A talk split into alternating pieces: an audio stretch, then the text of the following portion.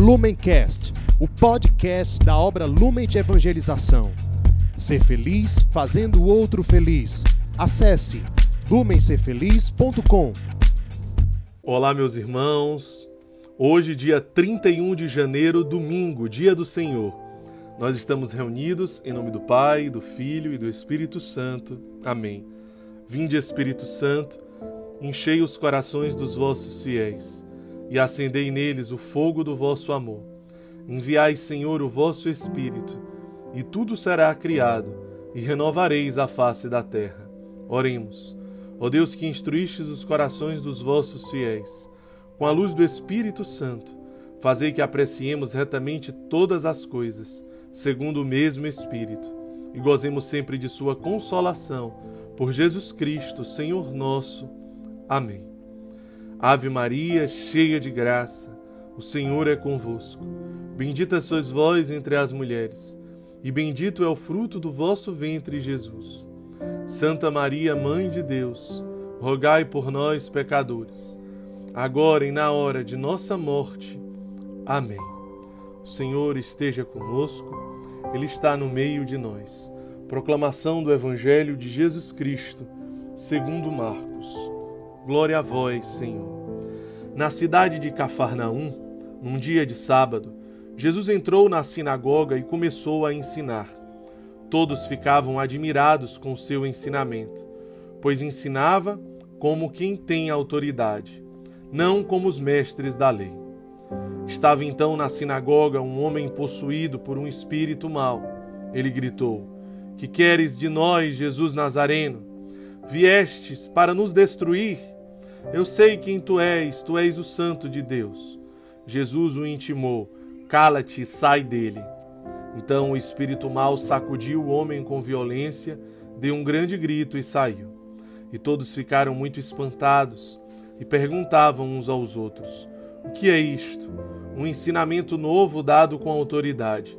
Ele manda até nos espíritos maus e eles obedecem e a fama de Jesus logo se espalhou por toda parte, em toda a região da Galileia. Palavra da salvação, glória a vós, Senhor.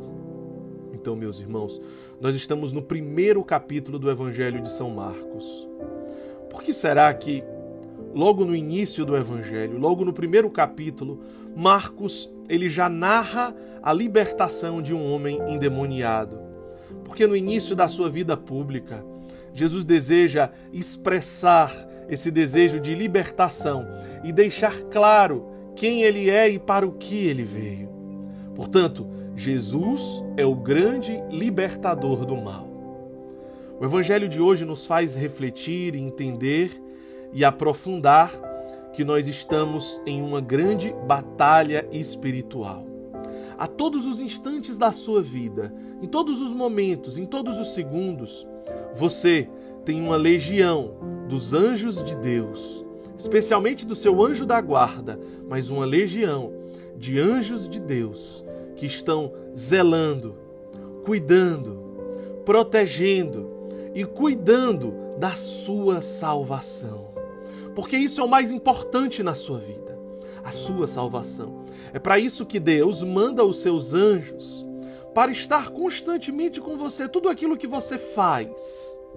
Talvez aquilo que você pensa que ninguém sabe, os anjos de Deus estão constantemente assistindo tudo, tentando te instruir, tentando te proteger, tentando te guardar, tentando zelar e cuidar da sua salvação. Estão constantemente em adoração a Deus, mas olhando para você e cuidando de você. Da mesma forma, os demônios, eles também estão ali na estreita, na espera, esperando que você dê um espaço, esperando que você permita, porque eles também estão numa batalha, numa batalha onde o objetivo deles é a sua condenação. Portanto, a batalha não é contra homens, a batalha é espiritual e quando você entende isso, você começa a perceber e a mergulhar nesta verdade dentro de, do mistério da sua vida.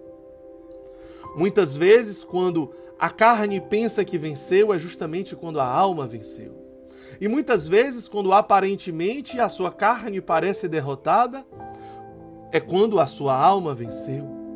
Exatamente o que aconteceu com Cristo na cruz. Todos pensavam que ele tinha sido derrotado, inclusive o demônio. Pensava que tinha vencido Jesus, que tinha usado Judas, que tinha convencido os apóstolos a abandonar Jesus e feito os judeus crucificá-lo. Vejam só, o inimigo pensava que tinha vencido Deus, quando na verdade ali estava a sua grande derrota, porque ali estava a redenção da humanidade. A mesma coisa que acontece na sua vida. Quando muitas vezes você pensa, ou aparentemente você é um derrotado, porque alguém humilhou você, porque alguém traiu você, porque alguém apunhalou você pelas costas, porque você foi injustiçado, parece que naquele momento você é um derrotado. Mas para os céus é nesse momento que você é um vencedor. Bem-aventurados que forem perseguidos, caluniados por causa do meu nome, porque dele é o reino dos céus. Bem-aventurados os aflitos, porque serão consolados. Bem-aventurados os que choram, porque sorrirão. Aqui está a lógica do Evangelho, que é loucura para os homens, mas que é graça para Deus. Ao mesmo tempo que, quando muitas vezes o homem pensa que eu consegui me vingar, eu consegui derrubar aquela pessoa que me derrubou, eu consegui colocar ela no lugar dela, eu consegui na verdade, na verdade, é a sua derrota. A sua soberba significa a sua derrota, o seu orgulho, a sua vaidade, as suas mágoas, os seus ressentimentos, e não a sua vitória. É entendendo que nós estamos numa batalha espiritual e que a nossa vida é uma batalha espiritual. É isso que o Evangelho deseja nos trazer hoje. O essencial é invisível aos nossos olhos.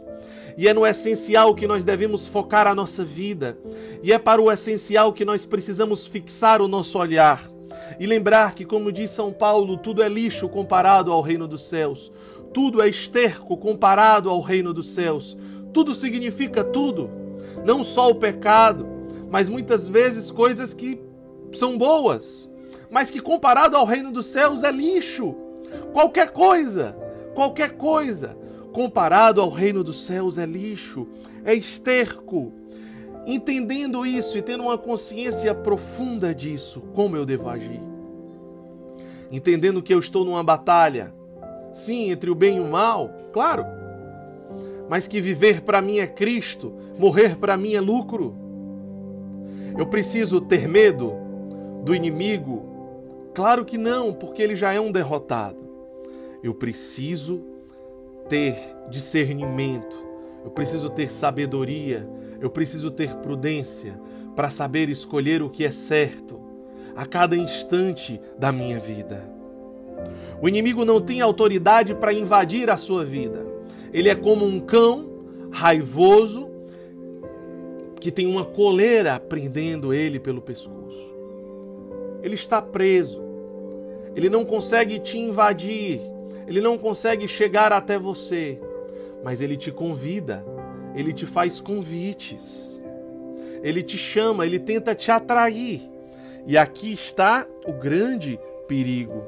E é isso também que o Evangelho nos convida a refletir e a discernir no dia de hoje. Você, irmão acolhido das nossas casas, como que o inimigo ele te chama, já que ele está na coleira, ele não pode invadir o seu livre-arbítrio, ele não pode invadir a sua liberdade. Como que ele tenta te convencer? Como que ele tenta te atrair? Será que ele te mostra que se você sair da casa no meio do seu processo, se você abandonar os sonhos de Deus, existe uma morte te esperando, um cemitério, o um inferno, existe um presídio, existe dor e sofrimento? Claro que não é assim que ele te convida. O convite é atrativo. O convite vem muitas vezes através de um emprego, mas que não é a hora ainda do emprego. Mas você, na ânsia de ter o dinheiro, você, na ânsia de ter uma falsa liberdade, você vai sendo tentado aí na casa, na fraternidade. Você começa a se desgastar, você, você começa a se ferir, você começa com algumas inimizades e tudo isso é uma tentação. Tudo isso está acontecendo por causa de uma batalha espiritual que quer cansar você. E aí você começa a pensar: será que não é melhor eu ir embora daqui? essas regras, esse horário, todas essas orações, essa espiritualidade, essa laboterapia? Para que se eu posso ter uma falsa liberdade lá fora? Então ele vai te atraindo com o ter, com o poder, com o prazer. Às vezes são mulheres, ou você, irmã acolhida, são homens que vão te telefonando nas ligações do sábado, que vão mandando mensagens. Ou seja, de uma forma atrativa, o inimigo vai te puxando em direção a ele contra os sonhos e os planos de Deus na sua vida. Vejam a batalha espiritual. Deus tem sonhos maravilhosos para você. Talvez você vai ser um jovem consagrado da nossa comunidade que vai se casar com alguém da comunidade, vai, constru vai construir a sua família. Talvez você vai ser celibatário, talvez você vai ser um sacerdote, talvez você uma irmã religiosa. Você vai ser muito feliz, Deus tem muitos sonhos, muitos planos, mas o inimigo quer atropelar todos esses planos, todos esses projetos, colocando coisas na sua mente.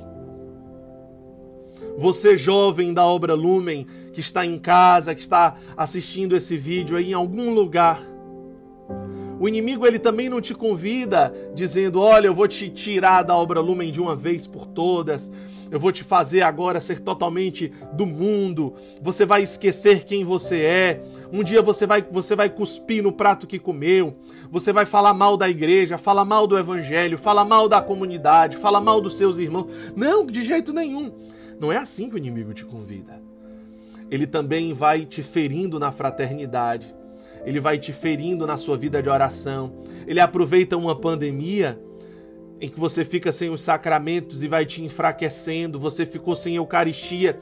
Os sacramentos voltaram, mas ele fica te impedindo de voltar aos sacramentos.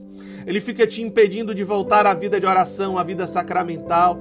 E você vai aceitando isso, e você vai se conformando com isso ele, você ficou sem vida comunitária, sem vida fraterna, isso te enfraqueceu. O nosso carisma, ele necessita de vida fraterna, ele necessita de vida comunitária. Mas ele foi te enfraquecendo, ele foi te mostrando outras amizades, outras coisas, o ter, o poder, o prazer, e você foi trocando as pessoas, você foi entrando em outros grupos, você foi valorizando outras coisas, você foi invertendo seus valores ele vai te cansando, o seu serviço começa a pesar, então você já não quer mais aquele serviço, porque ele está tomando o seu tempo.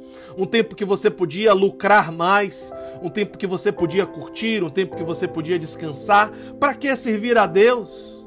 Se você poderia fazer outras coisas, a batalha espiritual está acontecendo e você não percebe. A batalha espiritual começou lá atrás, quando você esqueceu a vida de oração, a oração pessoal diária, o estudo bíblico diário, a vida fraterna, a vida comunitária, que não são amizades. Vida fraterna e vida comunitária é beber de pessoas que desejam a santidade, viver o evangelho, não fofocar e murmurar. Pessoas que desejam o céu, pessoas que querem viver o carisma, o mistério cristológico. Isso é vida fraterna. Teologia dos Carismas diz que fraternidade só é fraternidade quando é fruto da vivência do mistério critológico deste carisma. Portanto, um entendimento, a, a venda precisa cair dos seus olhos. Você precisa entender o tamanho da batalha espiritual que você se encontra. No entendimento profundo de vida eterna, que é muito diferente de uma falsa paz, ausência de problemas, ausência de cruz, bem-estar, tranquilidade. Ah, eu estou muito em paz. Eu estou muito em paz, não me comprometendo, não gastando a minha vida, não me ofertando, não indo ao encontro. Eu estou muito em paz, claro. Você está não é paz, não é a paz que vem de Cristo. Você está vivendo uma tranquilidade e um bem-estar, fruto de uma batalha espiritual. A verdadeira paz é o sentido verdadeiro do Evangelho, é se consumir profundamente Paz tem um nome, Cristo. Felicidade tem um nome, Cristo. Paz e felicidade não é ausência de problemas. Paz e felicidade não é um estado. Paz e felicidade não são conquistas. Paz e felicidade tem um nome, Cristo. E não existe mais nada de sagrado e mais nada de importante na vida de um ser humano do que Cristo e o reino dos céus. É isso que o evangelho de hoje nos faz refletir, adentrar e mergulhar. Reze com tudo isso no dia de hoje e pergunte para Deus o que concretamente eu preciso mudar no meu projeto de vida diário. Que Deus nos abençoe, em nome do Pai, do Filho e do Espírito Santo. Amém. Lumencast, o podcast da obra Lumen de Evangelização. Ser feliz fazendo o outro feliz. Acesse lumencerfeliz.com.